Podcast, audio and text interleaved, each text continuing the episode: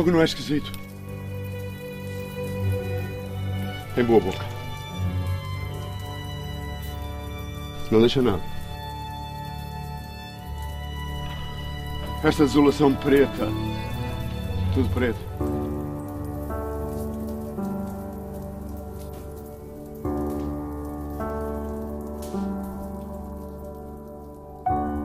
É muito duro a gente chegar a casa quer dormir, não ter uma caminha. Eu sinto o urrar das chamas. Eu estava preso em Monchique e com vontade de chorar. Eu tenho dentro dos meus ouvidos aquele barulho, aquele inferno.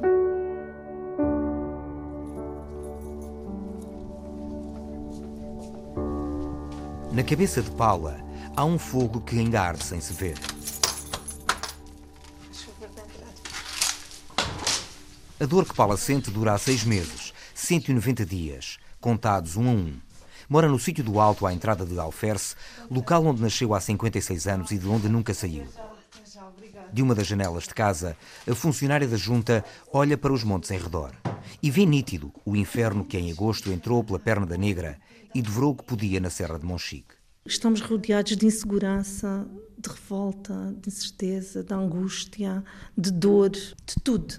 Não sabemos se devemos continuar, eh, portanto, a manter o património que tínhamos, a fazer de alguma forma, porque quem já sofreu esta tragédia duas vezes e, e, agora tem que, portanto, passa por isto outra vez e vai fazer pensando o quê? Quando é que volta outra vez?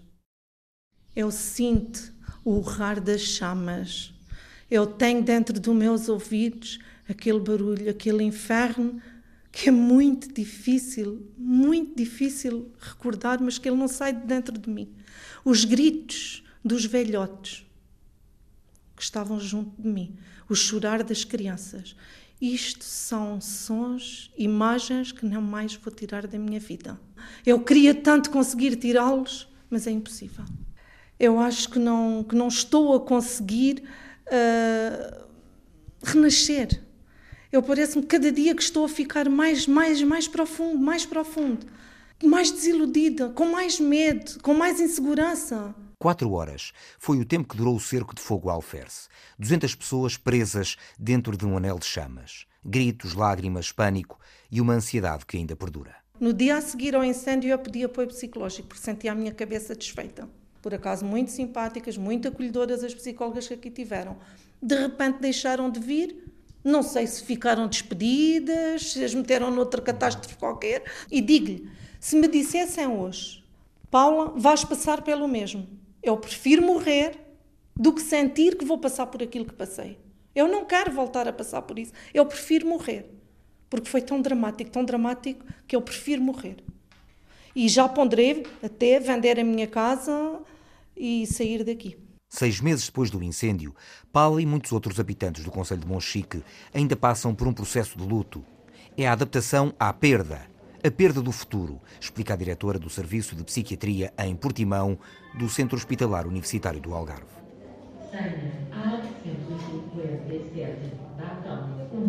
Maria do Carmo Cruz esteve desde a primeira hora na Serra de Monchique. Claro que tivemos uh, pessoas com ideação suicida. Por essa nossa preocupação é que realmente nós abrimos o tal, a tal linha de urgência para que, se nos chegasse alguém com ideação suicida, fosse vista imediatamente, na urgência. E se o caso fosse grave, internamos. Que as pessoas lhe vêm essa ideia? Sim, não é típico, característico, exclusivo das pessoas de Monchique pelo incêndio, mas que ocorre, sim, até porque estamos perante uma população que tem um índice de depressão e de suicídio eh, muito grande. Os primeiros psicólogos do INEM andaram no terreno logo que o fogo assumiu proporções de tragédia. Marina Carvalho lembra que no Centro de Saúde Monchique há desde agosto uma consulta de saúde mental. A psicóloga clínica assegura que por causa do fogo há quem ainda hoje procura ajuda, devido a situações de pânico, ansiedade e depressão. a psicologia não, não, não dá conselhos, é saber ouvir. Saber ouvir é extraordinariamente importante. Ouvir aquilo que é dito, ouvir aquilo que não é dito, ouvir aquilo que é dito de uma outra maneira e ajudar a pessoa através dos recursos que a pessoa própria, ela própria tem, as ferramentas com que costuma lidar habitualmente com as dificuldades, ajudar a pessoa a ela própria encontrar uma solução ou uma ferramenta para lidar com as dificuldades naquele momento, que pode passar por ter apoio de um familiar, ter alguma resposta por parte do assistente social, etc. Ainda há quem uh, procure o apoio psicológico? Seis meses depois, uh, uh, após a situação de crise e as primeiras semanas de crise, nós mantivemos um apoio de continuidade, quer do ponto de vista da psiquiatria, quer do ponto de vista da psicologia, ao qual algumas das pessoas que foram vistas inicialmente continuam a recorrer. Nunca se viu um fogo que corresse tão depressa, digo eu. Tudo isto flutuou debaixo do fogo. Verde, verde e verde. Para depois ficar tudo preto. Às vezes, quando fecho os olhos, ainda ouço a coisa enorme.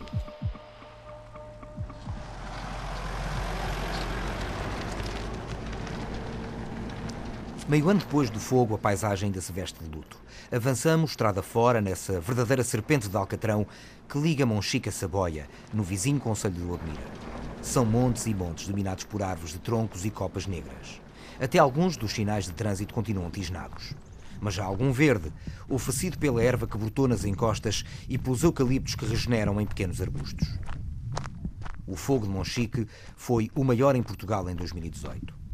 Consumiu uma área de 27 mil hectares e provocou, só naquele Conselho, mais de 10 milhões de euros em prejuízos, contas feitas pelo município. Floresta, parcelas agrícolas, armazéns e casas. 74 casas, como a de Manuel Baltazar, no sítio do Poio do Linho, no limite das freguesias de Monchique e Alferes. está aqui. Como o senhor vê, ficou. Ficaram, ficaram as paredes ficou e mesmo as paredes. completamente destruída. E já lá vão seis meses. E já lá vão seis meses nisso. Manuel Baltazar da Silva, natural de Monchique. O sítio Poio do Linho, que foi nascido e criado há 63 anos. Trabalho na agricultura, trabalho por pedreiro, trabalho um dia aqui, outro dia lá, né? Para ir sobrevivendo. Já lhe vieram cá ver a casa? Sim, eles vieram ver, ver. Agora, construir. À sua conta não a consegue reconstruir? À minha conta não, porque isto é uma casa para reconstruir, vai para aqui para 30 ou 40 mil euros.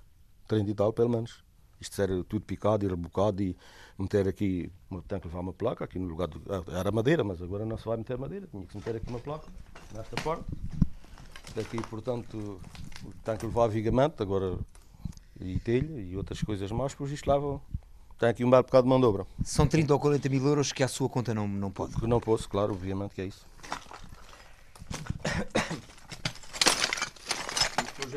Aqui é que é mesmo caso para dizer que o senhor ficou com a roupa que tinha então, no corpo. É como o senhor vê.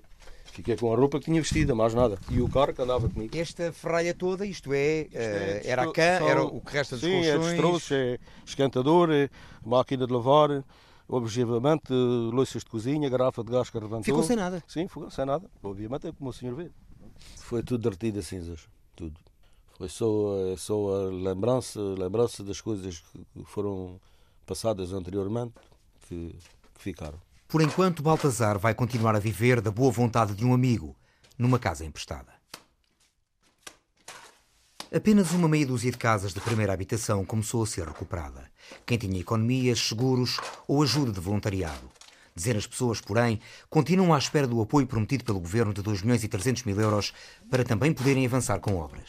Em meados de dezembro, a Câmara de Monchique e o Instituto de Habitação e Reabilitação Urbana assinaram um protocolo para resolver 52 situações de carência habitacional. Ao abrigo do programa Porta de Entrada, 38 casas vão ser apoiadas na reconstrução e 14 pessoas vão ter apoio ao arrendamento permanente. Não há certezas de que todos os processos venham a ser aprovados. Há quem esteja a viver em casa de família, em casas alugadas com renda paga pela Segurança Social, em caravanas ou em armazéns e anexos que não arderam.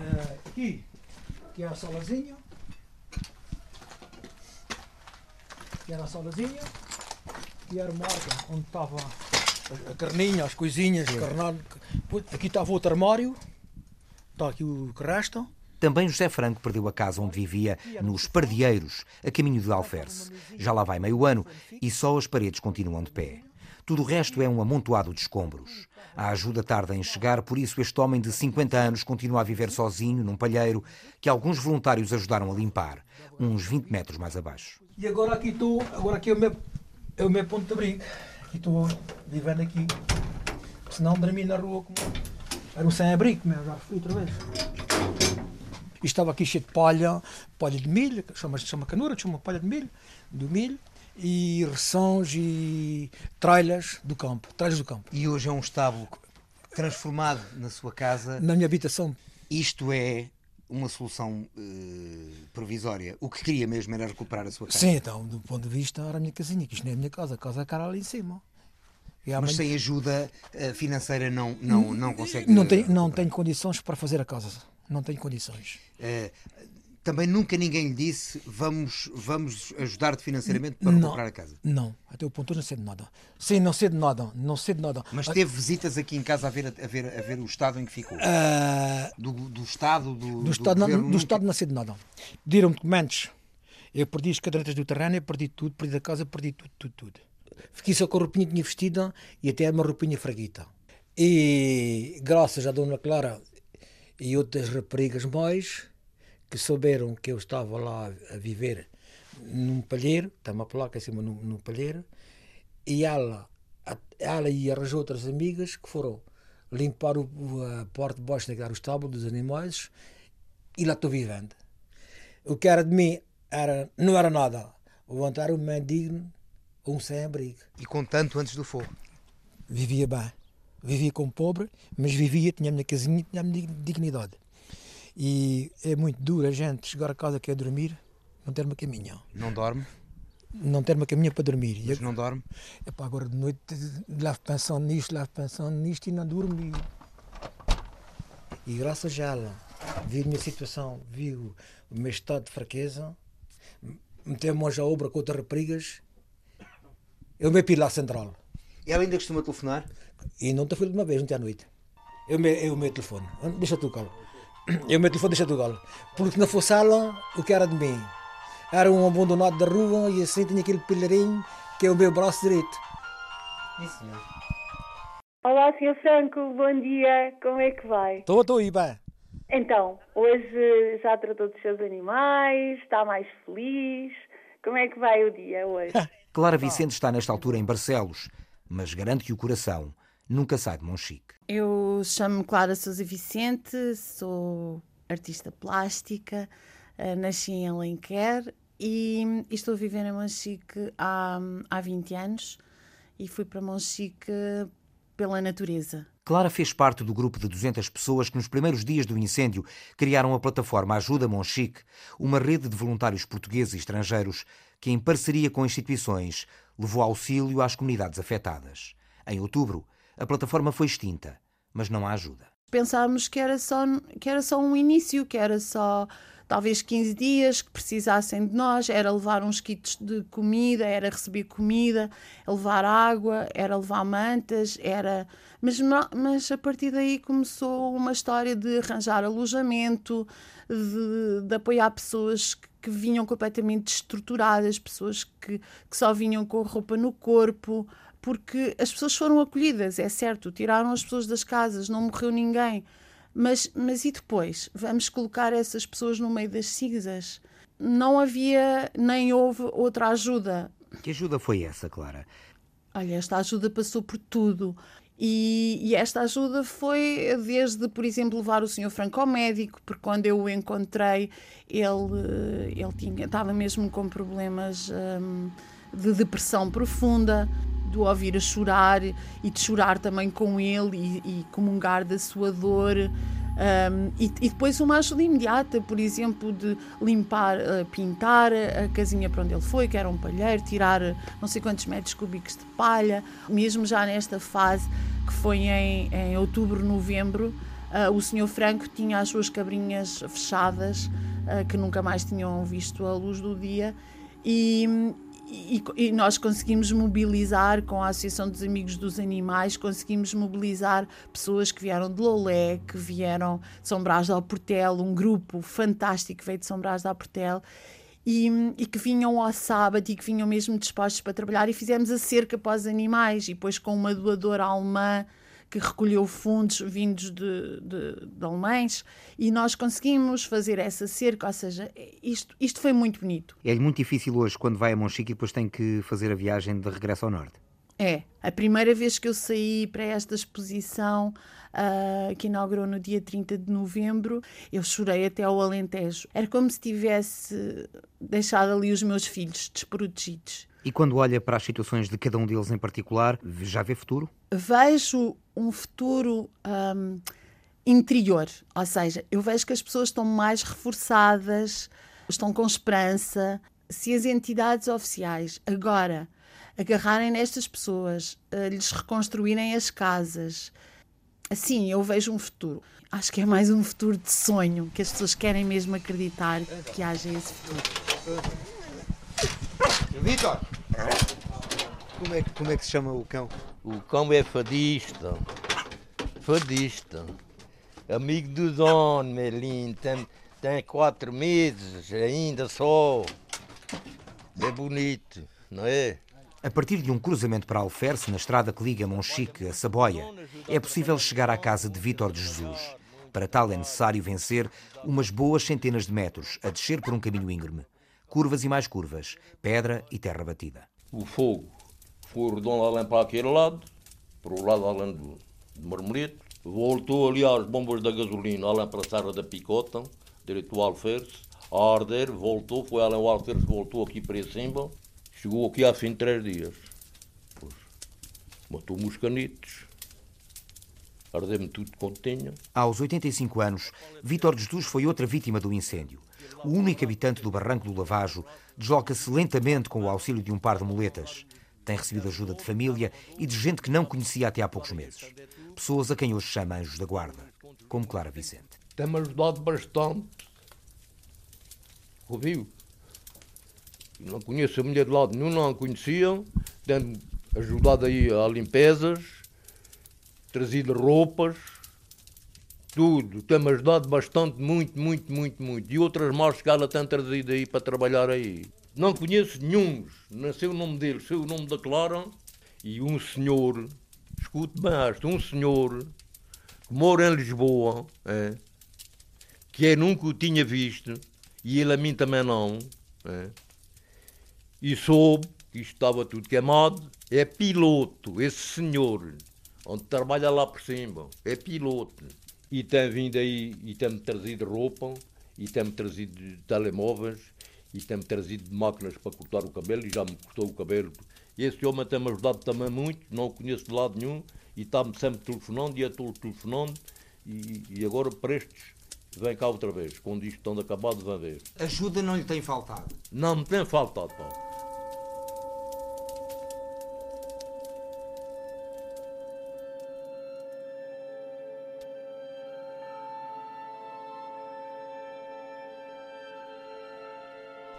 Pinheiros transformados em morteiros, pinhas a estourar como granadas, e os olhos inchados de tanto verem, e os ouvidos a engordarem de tanto ouvir, e o malvado a ver. Ali! Medronheiros, sobreiros, pinheiros, porcos, galinhas, casas, javalis, viados, tudo aí!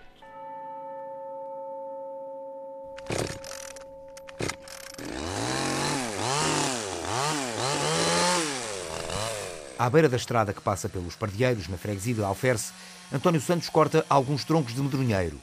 O fogo não poupou o fruto que havia de chegar à caldeira para produzir aguardente. Teme-se que o incêndio tenha destruído boa parte desse verdadeiro néctar de Monchique, fonte de rendimento de dezenas de produtores. Medronho para apanhar outra vez só daqui a dois ou três anos. A destilaria encostada ao lagar de António Santos está fechada. O que resta dos medronheiros está cá fora à mercê de uma motosserra. Isto é de Mondoneira, ardeu tudo. Eu tinha aqui, sempre arranjava aqui, está lá, 500, 600 quilos de medronho. Não arranjo nenhum. Portanto, a caldeira estão a pensar a abrir, que não tenho, não tenho, não tenho medronho, não, não abre. E isto tudo está aqui, é de medronheiros. Esta lenha é de medronho? É, tudo de medronho. E fruto? Nada. Está vindo, nada. E agora tenho pelo menos dois ou três anos que não apanho medronho. Olha, está ali à vista. Está ali um, aqui no quintal, está ali uma meia dúzia deles. Os outros, era uns mil e tal moderninhos, ardeu tudo. E aqui à sua volta? Acho que foi tudo igual, tudo, ardeu tudo. Passado seis meses do fogo, candidatou alguma coisa a algumas ajudas? Não, não vale a pena, não me candidatei a coisa nenhuma. Ainda fui ver, mas não serve nada, não vale a pena. Não vale a pena andar atrás deles. Porquê? Porque eles não. Não sei explicar porquê. Porque. Os papéis que pedem são muitos e difíceis? Difíceis, sim. Muita burocracia. Por isso não tem fim, isso não, não tem fim, a burocracia deles não tem fim. Eu precisei de regar, comprei. Ah, pá, fui à, à casa, comprei eh, 100 metros de tubo polgada, eh, 200 metros de, de gota a gota, mas paguei em dinheiro. Pronto, isso não serve nada. Tem que ser em cheque ou... Ora, porra. Desistiu de pedir ajuda? Vou tentar aguentar aquilo que posso aguentar e o resto não vale a pena, porque daqui a 10 anos eles pensam assim, olha, aquilo já, já está bom para queimar, vou queimar outra vez. Não é a natureza que faz isto. Medronheiros, sobreiros, plantações de eucalipto, pequenos pomares de fruto, hortas, explorações agrícolas, animais de pecuária. A fúria do fogo foi implacável com a atividade produtiva. Em muitos casos era a subsistência que, junto a uma magra pensão, dava sustento aos mais idosos. À ajuda de emergência no imediato, vieram a seguir os anunciados apoios do governo para restabelecer o potencial agrícola e produtivo. 5 milhões de euros no âmbito do Programa de Desenvolvimento Rural 2020. Dinheiro a fundo perdido para quem até novembro se candidatou. Não foi o caso de Paula David. Primeiro passo, tinha que me coletar. Não sou agricultora. A agricultura que faço, penso eu que é um, que é um absurdo me ter que coletar para ir pedir apoio àquilo que perdi. É desumano. É desumano. Eu não pedi para perder, nem pedi para me ajudarem, mas se o prometeram que o ajudassem com dignidade. E eu ainda teria capacidade para fazer isso. Mas mediante tantos velhotes da minha freguesia, que com tantas dificuldades, com tantas horas perdidas, com tanta confusão na cabeça deles, a pedirem ajuda para o fazerem, por exemplo, a cena do contador da água. Então o Estado, para uma pessoa, por exemplo, que perdeu 150 euros de canos, vai obrigar a, a se coletar, vai obrigar a pôr um contador. Quanto custa esse contador? Para um velhote que tinha uma pensão que não, não obriga a fazer o IRS, vai ter que contratar um contabilista para fazer, porque tem uma obrigação que tem que ser declarada à atividade agrícola. Então, quanto é que a pessoa fica a perder? Vai pagar para, para receber? Tudo aquilo que herdeu de máquinas agrícolas só podem ser compradas novas. Não pode ser usado. Isto é um puro disparate.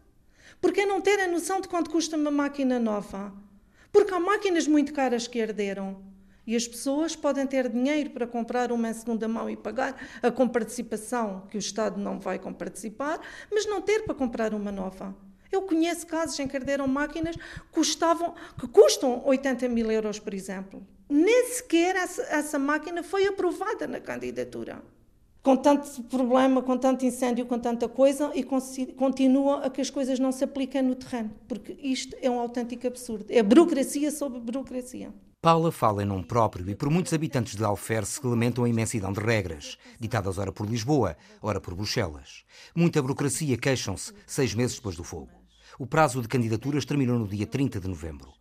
Dos cerca de 600 lesados por toda a Serra, 281 apresentaram candidaturas, já decididas. Aguardam resposta 172 beneficiários, que ainda não concluíram os processos. Até agora, não foi feito qualquer pagamento.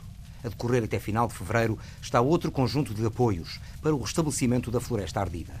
Um pacote de ajudas de 4 milhões de euros.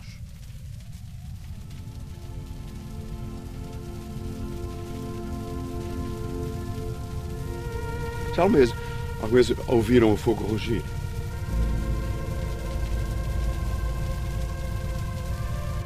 É um, um grito com milhares de anos. Não humano, súbito, primordial, um urro quente que chega e arrasta tudo, ninguém consegue detê-lo. Abocanha o ar, árvores, casas, animais, sem dar tempo para fugas. O ator António Fonseca deu voz a Manuel Monteiro, um dos protagonistas de Medronho O Fogo Não Tem Quatro Letras. Texto do escritor Sandro William Junqueira, encenado por Giacomo Scalisi, co-produtor do projeto Lavrar o Mar. Um programa que leva cultura a Monchique e Algesur. O último episódio de uma espécie de Romeu e Julieta de Monchique. Depois de agosto, diz Madalena Vitorino, uma das mentoras do Lavrar o Mar, o texto foi alterado. Não podia ignorar a tragédia. Ao falar com as pessoas, perceberam que o luto era a palavra-chave, era a palavra que existia. Uh, a raiva, a revolta, a tristeza e uh, o luto. E é nesse sentido que o António Fonseca e o Pedro Frias, que são os atores que trabalham neste projeto, vão dar voz uh, a essa ferida que o fogo abriu na vida das pessoas, dos destiladores, dos homens da serra. Este é literalmente um fogo que arde, ainda arde sem se ver. Sim, ele arde dentro uh, da memória das pessoas e do seu sentimento de que houve muita coisa que podia ter sido feita e não foi, uh, muita coisa que ainda pode ser feita e que se espera que seja feita, e ao mesmo tempo pensar que quando o fogo entra, há qualquer coisa de tão forte, tão gigante no próprio fogo que a, a pequenez do homem deixa-o também muitas vezes mudo e as pessoas falam, muitas falam, mas outras querem estar caladas e nesse sentido ele de facto está a lavrar no interior do seu do seu coração.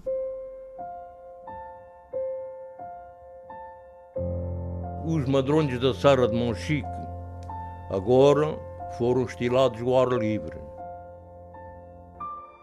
E agora nada cresce. Ardeu tudo até o alferço. Ardeu o barranco do Lavaz. Queimou os cães do Vítor, que vieram dos Açores e dinheiro lhe custaram. E os bombeiros não nos salvaram. É crios pequeninos e morreram, coitadinhos. Estava preso em Monchique e com vontade de chorar. Lembram de meus cães ninguém me vinha salvar. Vítor da Silva de Jesus, Barranco do Lavaz. Obrigado.